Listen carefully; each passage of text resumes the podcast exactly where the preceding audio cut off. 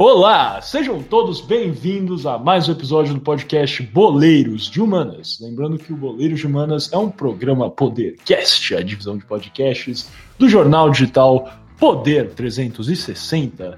Estamos aqui dando início então ao nosso 23 episódio, sim, uma espécie de, de Michael Jordan, David Beckham do Boleiros de Humanas, e estamos dando seguimento à nossa série né, minissérie de episódios específicos em comemoração aos Jogos Olímpicos de Tóquio, que estão para iniciar daqui a pouco, hein, pessoal?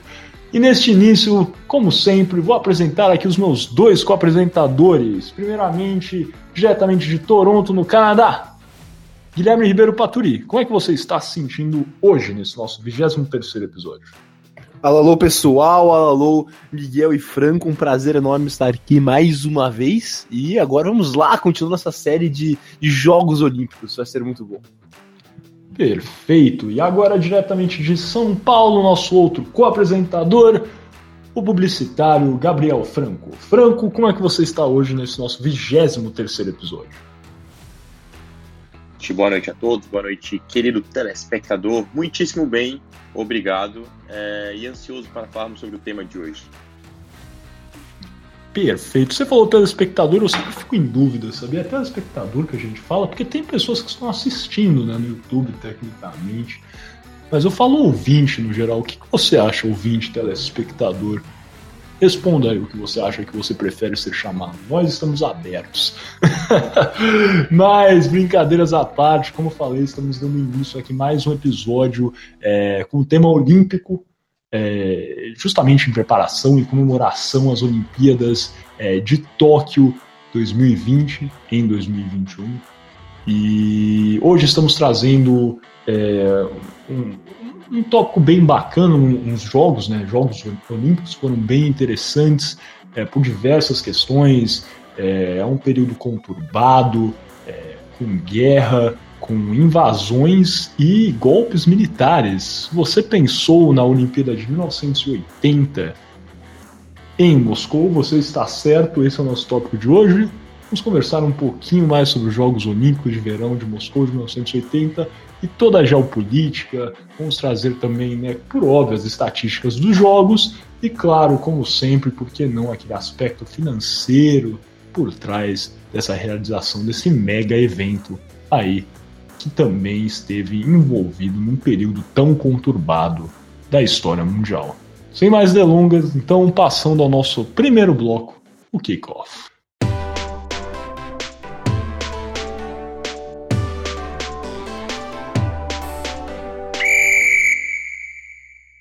Sejam bem-vindos então novamente aqui ao podcast Boleiros de Humanas, dando início então ao nosso primeiro bloco, o Kickoff. Lembrando que o podcast Boleiros de Humanas é um programa Podercast, a divisão de podcasts jornal digital Poder 360.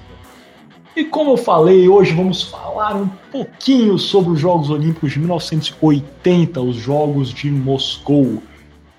E novamente, como apresentei né, na nossa pequena introdução aqui desse 23 episódio, realmente esses jogos foram incluídos em um período bastante conturbado da história mundial.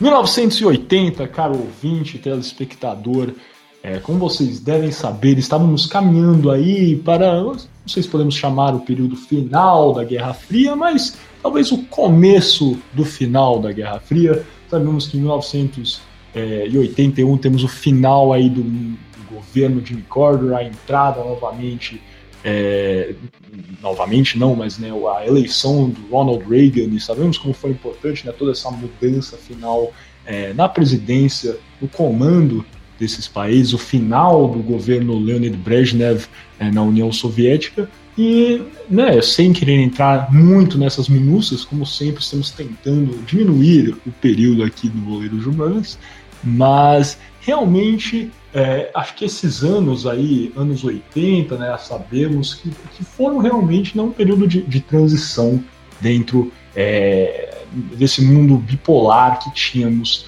é, na Guerra Fria. E acho que os anos né, o, o ano de 1980 realmente talvez eh, simbolize um pouco dessa eclosão. E o porquê disso, caro ouvinte.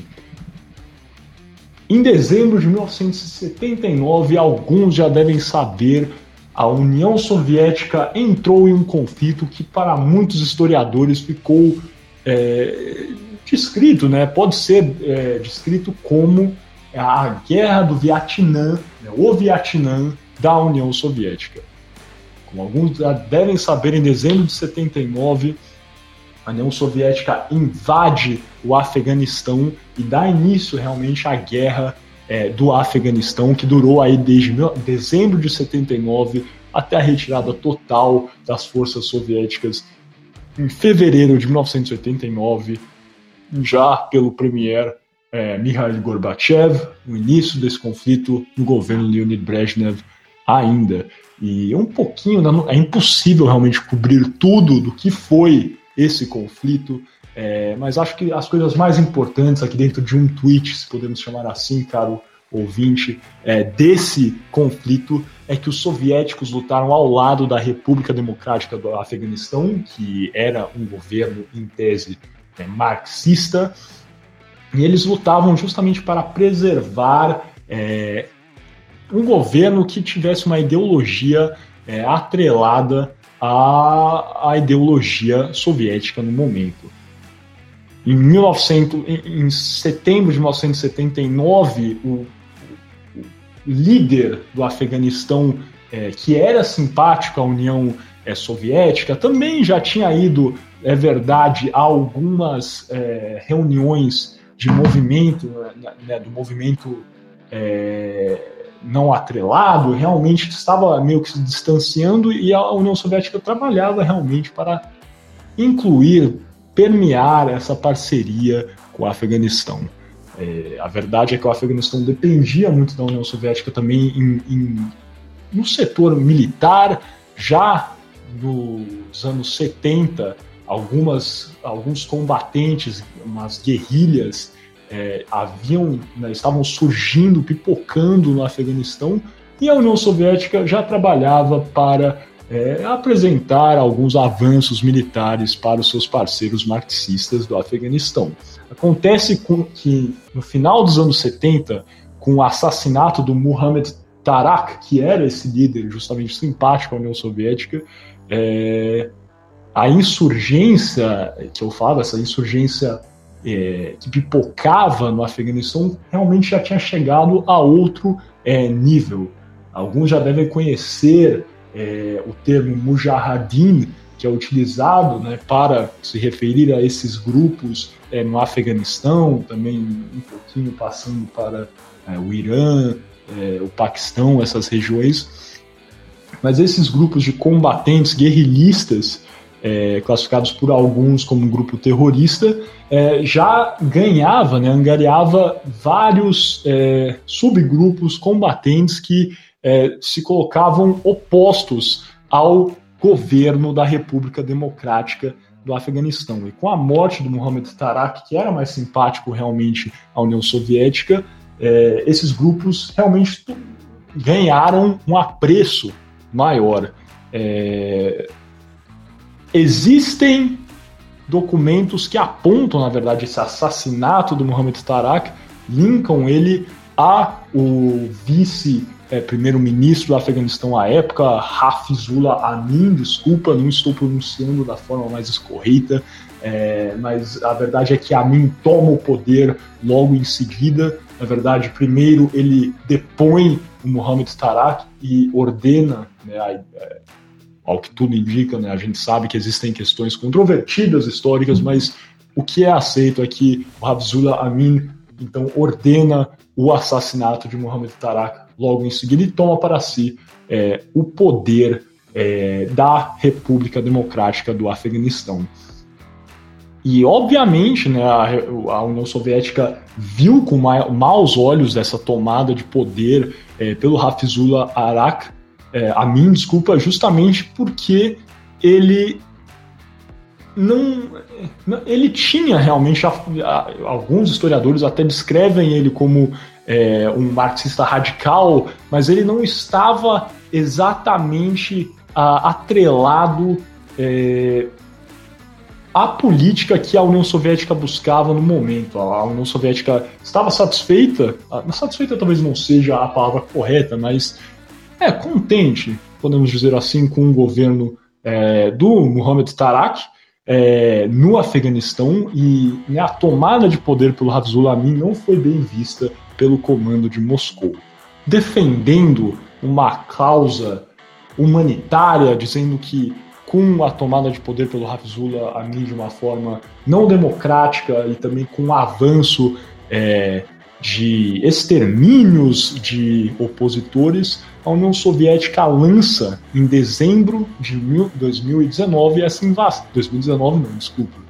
Desculpa, caro ouvinte, em dezembro de 1979 lança essa invasão a o Afeganistão e na verdade, essa operação que foi no dia 27 de dezembro, ficou conhecida como Operação Storm 333, é, foi um ataque ao palácio de Tajberg, que era realmente onde estava a figura de é, Amin, e uma série de operativos soviéticos utilizando disfarces realmente de soldados é, afegãos conseguiram tomar né, a, o, o, comando do, do país, um, um, combatente, né, um, um, grupo aí de, de 700 combatentes soviéticos conseguiram tomar o governo, né, a sede do governo é, do Afeganistão e logo em seguida é,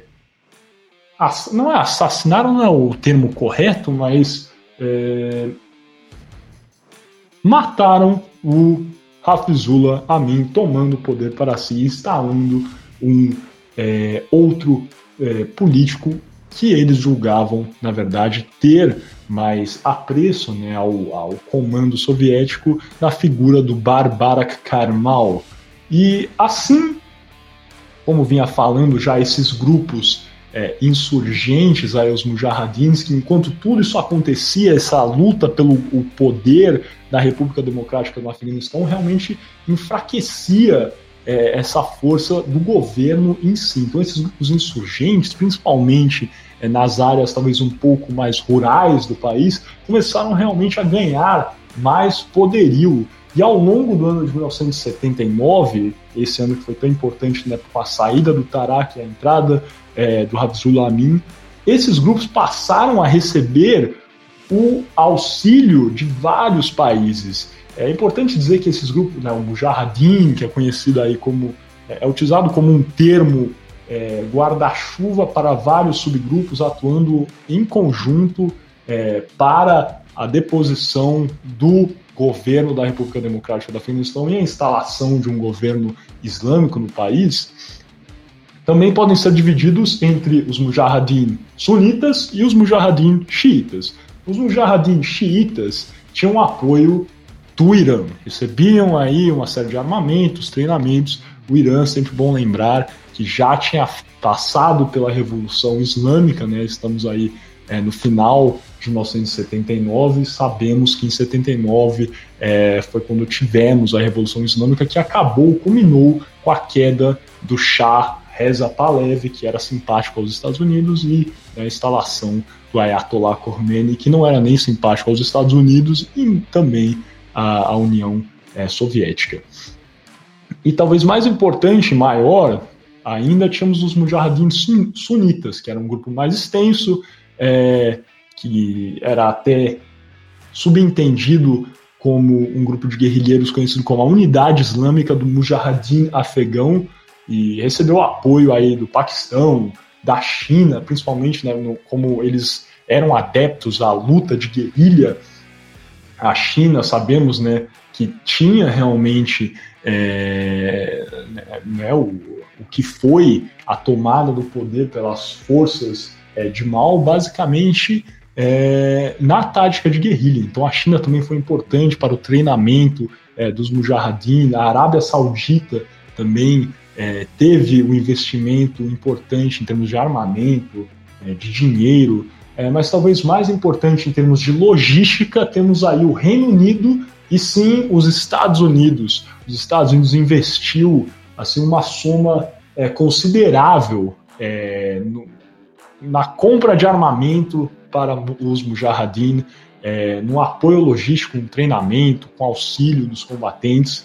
E essa operação que auxiliou esses combatentes, que foram outro grupo, né, e a guerra do, do Afeganistão é baseada nisso. Após que temos, após a invasão é, soviética né, e a tomada do poder, né, golpe de Estado que instala o Barbak é, Karmal, o conflito se baseia entre soviéticos e o, o governo da República Democrática do Afeganistão contra esses dois grupos de Mujahideen.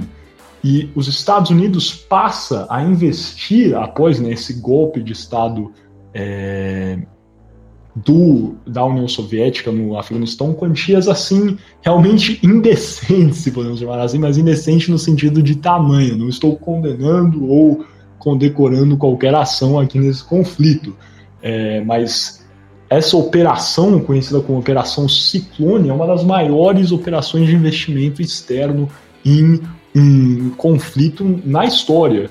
No início do conflito, nos anos 1970, no ano 1979, Jimmy Carter já tinha assinado, ainda era o governo de Jimmy Carter, aí um auxílio entre 20 e 30 milhões de dólares por ano é, para os Mujahideen, que já é uma quantia considerável. No entanto, no final do conflito, lá por volta dos anos 1987, 88, o auxílio da Operação Ciclone para os Mujahideen já era é, superior a, a 630 milhões de dólares por ano. Ou seja, é uma quantia realmente muito palpável que os Estados Unidos estava é, declarando, né, auxiliando é, esses combatentes. E é importante dizer né, que logo após a invasão é, soviética ao Afeganistão, é, cerca de 34 nações islâmicas é, aprovaram uma resolução, e aqui a gente está falando né, da, da área que o Gui gosta tanto de comentar, que é as relações internacionais, eles aprovaram nessas nações islâmicas aprovaram uma resolução que condenava a atuação da União Soviética é, exigindo a retirada imediata das tropas soviéticas do Afeganistão.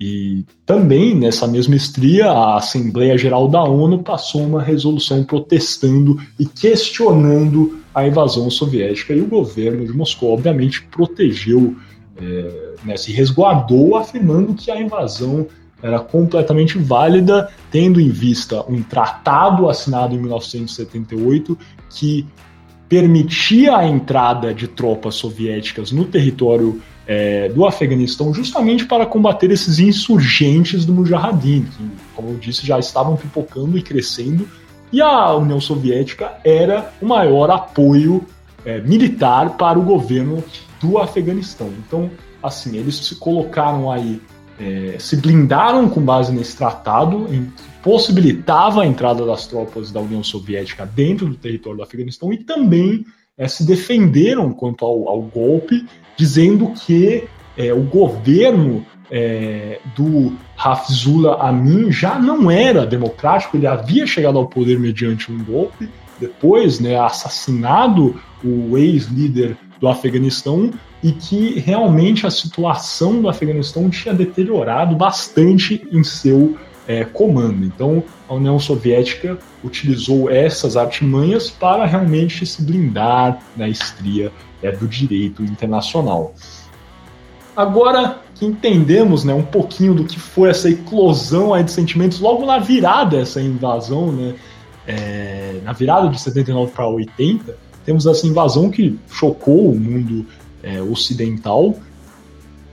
E em 1980 teríamos aí os Jogos de Moscou, que o Gui vai contar para a gente muito mais, com certeza. Só que eu acho que ainda mais interessante é que na escolha dos jogos, né, da sede é, dos jogos de 1988, de, desculpa, 1980, é, duas cidades eram consideradas, e essas duas cidades eram ou Moscou, na União Soviética, ou Los Angeles, nos Estados Unidos. Justamente, né, essas duas cidades importantíssimas é, para os, os, dois polos aí da guerra civil. Em 1974, é, na, na 75 sessão do é, Comitê Olímpico Internacional em Viena.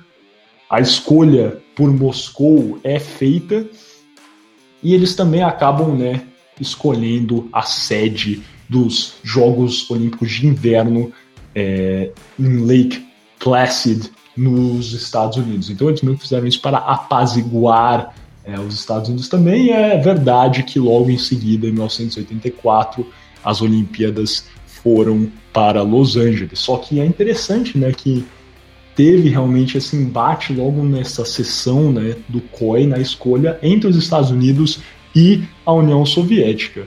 É, e o Gui vai entrar com certeza mais nas estatísticas, mas acho que vale a pena, no mínimo, dar uma apresentação é, que com nessa invasão soviética ao Afeganistão e o início da guerra é, no Afeganistão, um boicote foi organizado pelos Estados Unidos, no que o presidente é, norte-americano Jimmy Carter fez um ultimato é, no dia 20 de janeiro de 1980, em que ele afirmou, né, com todas as sílabas, que os Estados Unidos não participaria nas Olimpíadas de Moscou se as tropas soviéticas não saíssem do Afeganistão dentro de um mês. O que obviamente não aconteceu, a guerra durou aí até os anos, né, o ano de 1989.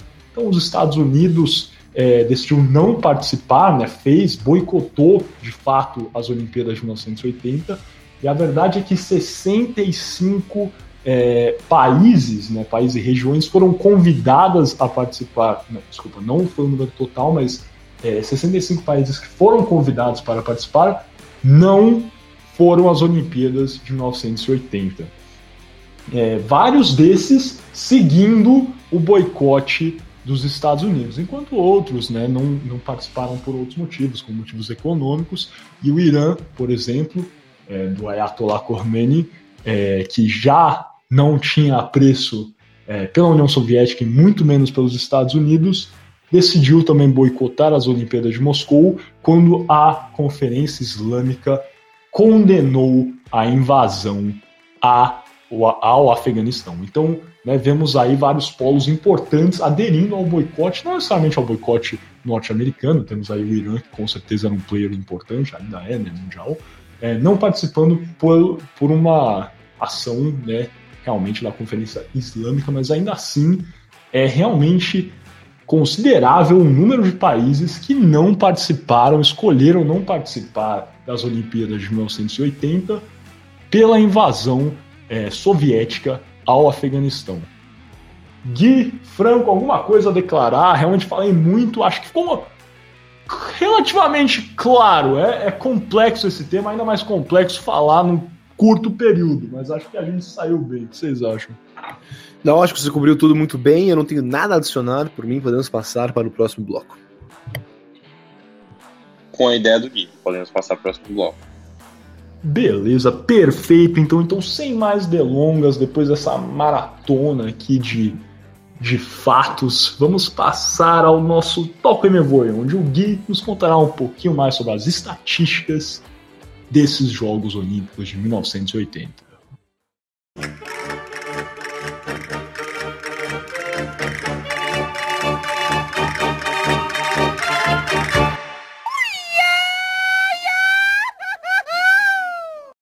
Muito bem, começamos agora nosso segundo bloco do podcast Boleiros Humana, de Humanas, o nosso Toco e me E lembrando que você está ouvindo o podcast Boleiros de Humanas, o programa Podercast, a divisão de podcasts do jornal digital Poder 360. E agora, saindo um pouco do aspecto político que o Miguel abordou, vamos começar esse bloco conversando sobre os jogos em si de Moscou em 1980. Até 2008, quando as Olimpíadas foram sediadas pela China, as Olimpíadas de 1980 foram as únicas a acontecerem em um país comunista. Os Jogos de 1980 foram os maiores em termos de eventos até então. Foram 203 eventos disputados entre 21 esportes distintos. Porém, os jogos também, como o Miguel falou, foram menores em termos de países participantes desde 1956, com somente 80 nações representadas. Nesses jogos 36 recordes mundiais, 39 recordes europeus e 74 recordes olímpicos foram estabelecidos. E esse número de recordes, apesar do boicote de vários países, ultrapassou o número de recordes estabelecidos nos Jogos de 1976 em Montreal. O boicote dos Estados Unidos e outras tradicionais nações como Canadá, Noruega, Alemanha Ocidental, Chile, Argentina, Uruguai, Bolívia, China e Turquia, entre muitas outras, causou resultados anormais no quadro de medalhas. O bloco soviético se saiu muito melhor do que o normal. A União Soviética venceu o quadro de medalhas com 195 medalhas conquistadas, sendo elas 80 de ouro, 69 de prata e 46 de bronze. A Alemanha Ocidental chegou em segundo lugar com 126 medalhas, sendo elas 47 de ouro, 37 de prata e 42 de bronze. Excluindo a Itália, que chegou em quinto e não usava a bandeira nacional pelo boicote, países comunistas foram sete primeiros no quadro de medalhas. Depois da União Soviética e a Alemanha Oriental chegaram a Bulgária em terceiro, Cuba em quarto, Itália em quinto, Hungria em sexto e Romênia em sétimo e todos esses menos a Itália são eram países da época do Pacto de Varsóvia, é, excluindo Cuba. Agora falando do Brasil nos jogos. O Brasil levou 106 atletas, sendo eles 91 homens e 15 mulheres, para disputar 72 eventos dentro de 14 esportes. E os jogos não foram muito bons para o Brasil, mas foram uma melhora, considerando que o Brasil conquistou somente duas medalhas, e essas duas de bronze, em Munique, em 1972, e Montreal, em 1976. Em 1980, o Brasil levou para casa quatro medalhas, então um, uma melhoria de 100%, sendo essas dessas quatro, duas de ouro e duas de bronze. E os destaques dessas conquistas foram, claro, as duas medalhas de ouro conquistadas. O Brasil não vencia medalhas de ouro há 24 anos, desde que Ademar Ferreira da Silva conquistou o ouro no triplo salto masculino das Olimpíadas de 1956 em Melbourne. Todas as medalhas. Esse Ademar, hein, cara? Grande Bom, São né? Paulino. Grande São Paulino, né? Pra quem não sabe, inclusive, as, quem sempre se pergunta o que são as estrelas de ouro, né, douradas no escudo do São Paulo, referência a Ademar Feira da Silva. Já falamos, inclusive, aqui no podcast Banho de Manhã sobre ele. Quem é ouvinte assíduo vai lembrar. De fato, de fato. Falamos dele, creio, no episódio sobre a Volata, se não estou enganado. Volata, mas... Não vou lembrar, mas tudo bem. Segue o jogo, segue o jogo. O importante era só falar do São Paulo. Exatamente, mas como a gente pode observar, então tinha 24 anos que o Brasil não conquistava uma medalha de ouro, uma seca bastante negativa que foi quebrada em Moscou. Todas as medalhas vencidas pelo Brasil em 1980 foram na modalidade masculina. As duas medalhas de ouro vieram quando Lars Sigurd Bjorkström, estou mutilando a pronúncia do nome dele, peço perdão à família do Lars Sigurd Bjorkström, que é esse, o, senhor Lars, que é um brasileiro nascido na Suécia, quando ele e Alexandre Velter venceram a classe Tornado na competição de vela. E também a segunda medalha de ouro veio quando Marcos Soares e Eduardo Penido venceram a classe 470 também da vela. As medalhas que sobram são as duas de bronze, e uma delas foi conquistada nos 200 metros livres de revezamento na natação, enquanto a outra foi vencida no salto triplo. E agora, antes de terminar, vamos falar sobre a paixão nacional, o futebol, das Olimpíadas de 1980. Impressionantemente, o Brasil não se classificou para a competição. Só haviam duas vagas disponíveis para países sul-americanos e a Argentina e a Colômbia se classificaram, sendo os dois primeiros nas classificatórias da Comebol para as Olimpíadas de 1980. Porém, como a Argentina boicotou as Olimpíadas, a Venezuela disputou o futebol olímpico na vaga da Argentina. O torneio, muito devido ao boicote, foi bastante diferente do que é o normal no futebol. Países com mais tradição no esporte, como a Espanha e a Colômbia, não passaram da fase de grupos, enquanto outros países menos expressivos futebolisticamente falando, como o Iraque, Kuwait e Algéria, passaram ao mata-mata. E seguindo o padrão dessas Olimpíadas, as semifinais do torneio só contaram com equipes do bloco comunista, com a União Soviética enfrentando a Alemanha Oriental e a Iugoslávia enfrentando a Tchecoslováquia na semifinal. A final disputada entre a Alemanha Oriental e a Tchecoslováquia acabou em 1 a 0 para os tchecos, e essa continua sendo a única medalha de ouro dos tchecos no futebol masculino. Com isso, podemos terminar esse bloco sobre os jogos em si de Moscou em 1980 com alguns highlights do que foi mais importante desse torneio. Esportivamente falando, Miguel Franco, algo a adicionar? Não, nada adicionar, né? Muito bem, com isso vamos passar para o nosso terceiro e último bloco da primeira parte do podcast Boleiros de Humanas, o arremate.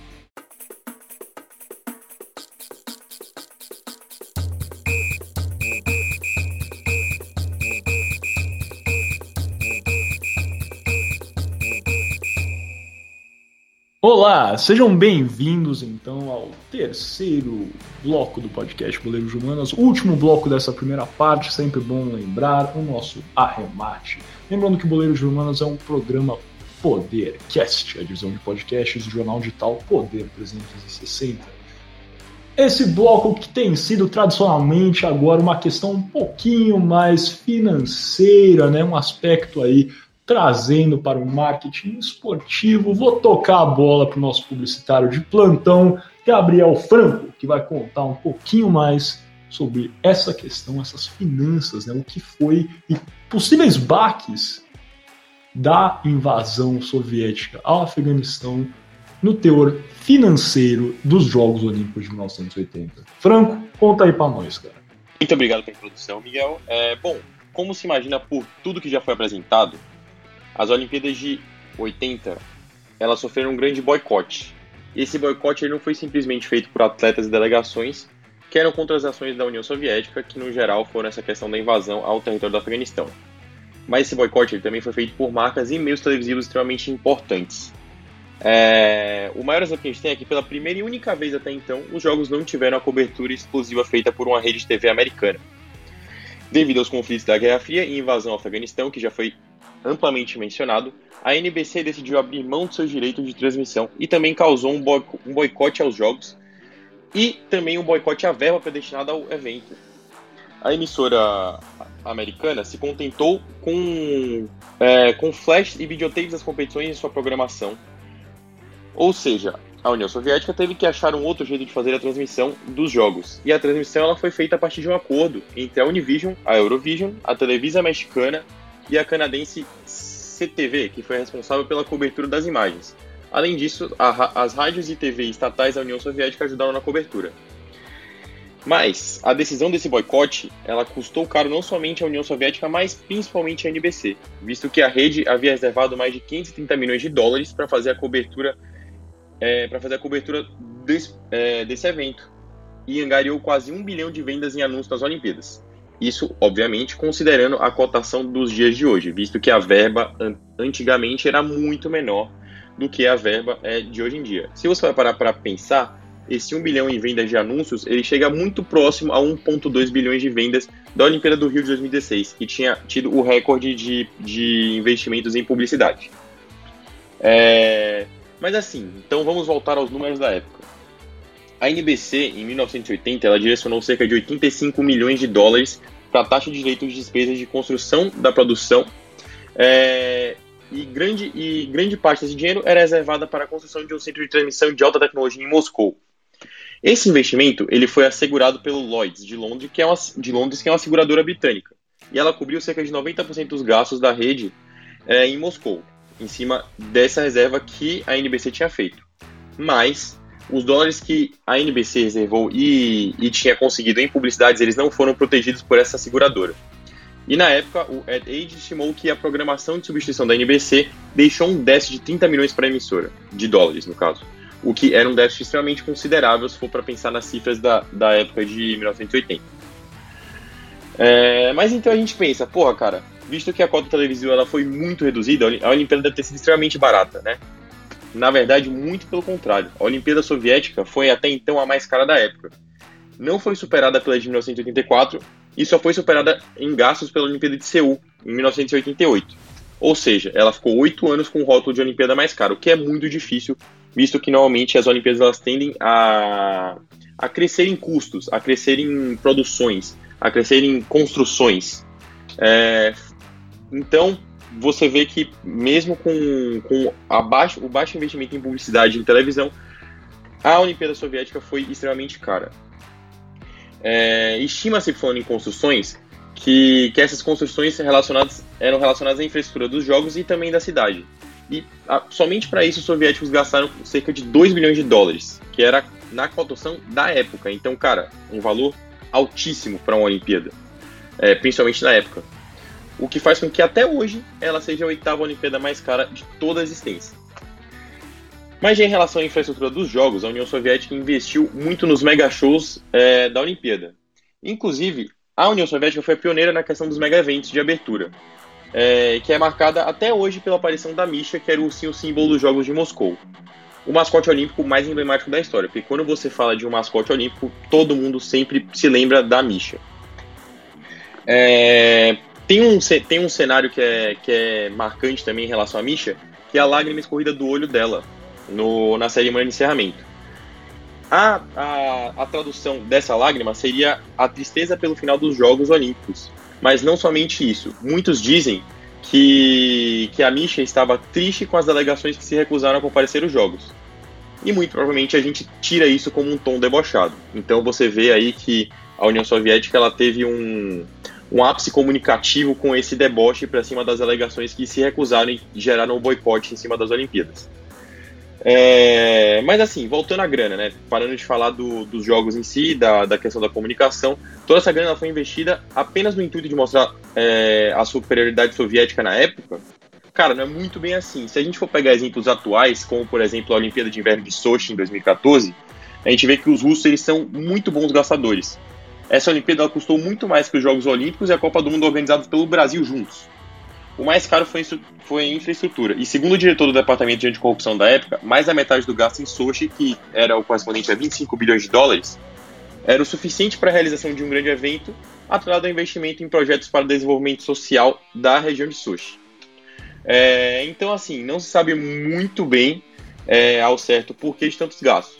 Mas depois, é, depois disso, vieram as dívidas. E as dívidas causadas tanto pela Olimpíada de Montreal em 76 quanto a de Moscou em 80 fez com que o movimento olímpico só desse continuidade porque um empresário norte-americano chamado Peter Uberoth, eu não sei se eu pronunciei corretamente, peço perdão ao Peter no caso, é, se dispôs a realizar a Olimpíada de Los Angeles com iniciativa privada, ou seja, a iniciativa privada investiu para que a, para que a Olimpíada fosse é, para que a Olimpíada acontecesse da maneira comum como ela vinha acontecendo nos outros anos.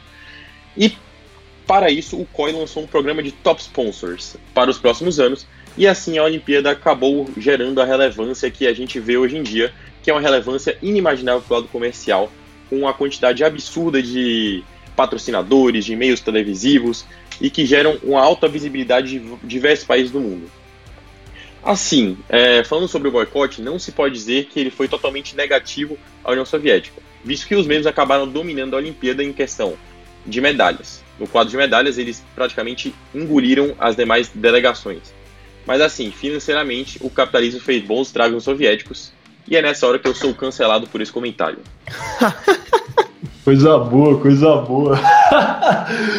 ah, assim, eu até acho, sendo completamente sincero, obviamente não foi uma coisa ótima, né? Para a União Soviética, mas eu concordo com você, Franco. A União Soviética talvez não tivesse sido tão forte, no mínimo no aspecto esportivo, se os outros países tivessem participado. Mas com certeza não teria sido, né? isso aí não é nenhum segredo. Mas eu acho que esse investimento foi muito positivo, e ainda, ainda mais você falou nessa questão simbólica da Misha chorando meio como um deboche, eu acho que foi parte disso também. Uma soviética envolvida num conflito que né, o mundo ocidental se colocando contra aí a União Soviética, defendendo fervorosamente a invasão por N questões. Ainda faz um investimento aí gigantesco nos Jogos Olímpicos. Tem um boicote dos Estados Unidos, eles falam: se vocês não tirarem suas tropas do Afeganistão, nós não vamos participar. Vários países vão nos seguir e a União Soviética hum, meio que abre os braços e fala: e aí? E eu com isso? Então acho que foi uma demonstração de força, com certeza, esse, esse investimento e assim, não, não acho que foi de todo negativo, talvez, essa não participação é, dos países é, ocidentais nos Jogos de Moscou. E você, Gui, o que você acha de tudo isso que o, que o Franco apresentou? Olha, eu acho que vocês já cobriram tudo. Eu não tenho nada a adicionar. Perfeito, então, já que não há nada a adicionar, vamos fechar esse é, terceiro bloco, o último bloco da primeira parte aqui desse episódio do Goleiro de Humanas e vamos dar, né, aquele convite, como sempre, cara ouvinte, telespectador, como o Franco falou, é, estão todos convidados a clicar se estiverem aí ouvindo no Spotify, SoundCloud, etc é, na segunda parte do podcast Poder de Humanos, onde vamos ter o nosso tradicional quarto bloco, o Shootout, aquele jogo rápido de perguntas e respostas sobre os temas debatidos hoje.